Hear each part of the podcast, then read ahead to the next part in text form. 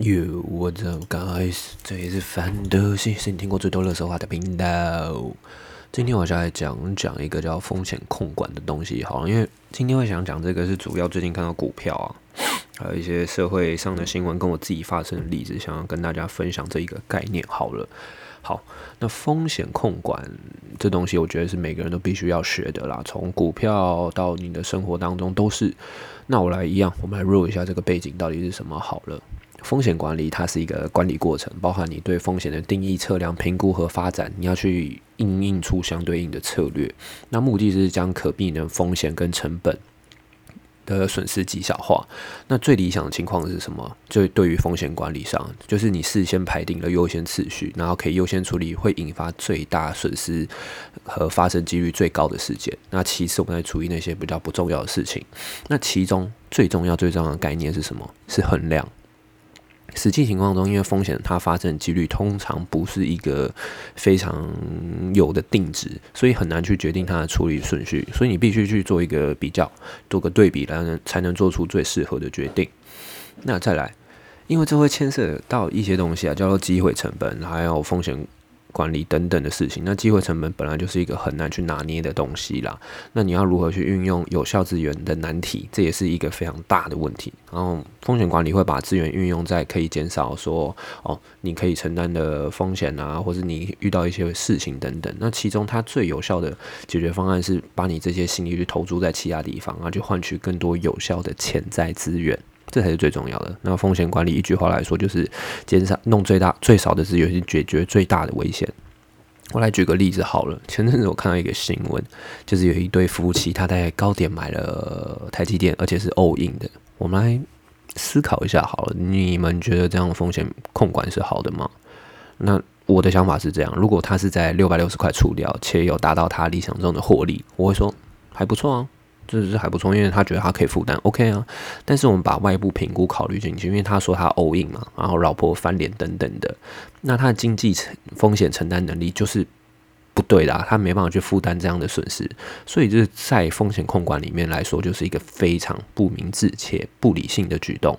那风险控管最重要的核心概念就是你必须了解到自己的痛点跟可能会发生的事情。也就是所谓的预测，那当然这可以牵扯到博弈论啊，或是赛局理论等等的。那这两个东西，简单来说就是你要做出最高的胜率选项，而且每次出手一定要提高你的胜率哦，因为市场很难评估，你必须考虑掉很多东西，然后你要去预估对手的走向，然后去制造你最大的赢面机会。那我们再来谈谈一下生活上可能遇到的风险好了，因为听了上面很多人觉得哦太可怕了，什么事情都有它的风险存在。的确，真的是像是你喝水你会噎死，那你要不要喝水？但是你不喝水你一样会死啊。不过喝水呛死的几率远远低于你不喝水的死亡几率，不是吗？所以你的风险评估下觉得嗯。我要喝一口水，没错，当然这是一个很暴力又超极端的例子。那我来再举一个例子，发生在我自己身上的实际故事好了。上一集我不是有说我喝酒莫名其妙被人家打的故事吗？我觉得我的风险控管没有做好。为什么？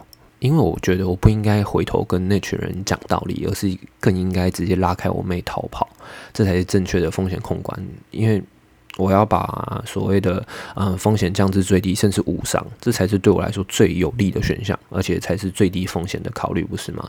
那再来一个，你不用跟你不同阶层的人去讲道理，什么意思？我相信人生来没有阶级之分，但有贵贱之分。我的贵贱不是说什么金钱财富，而是你道德思考逻辑上有层次的区别。你怎么可以跟一个完全不是在一个同阶层人跟他讲一些道理呢？他们听不懂啊，所以。要浪费时间，我还浪费时间跟他们讲，我真的是有个笨的，对，而且我超不爽的。好，那风险控管承担能力好了，这句话到底是什么意思？白话一点的就是你有多少能力做多少事啊，千万不要做超出自己可以负担的范围外的事情。对不起，有点卡，但是简单来说，就你不要就是没有那个没有那个肚子，你要吃些药了。是肚子吗？裤子啊，没那个屁股，不要吃这个泻药啦。啊！这时候听到有人会说：“哦，干，那我要跳出舒适圈吗？”呃，拜托，这时候请你闭嘴，因为我觉得跳出舒适圈是一个超错误的理论。为什么？我来说说我的想法好了。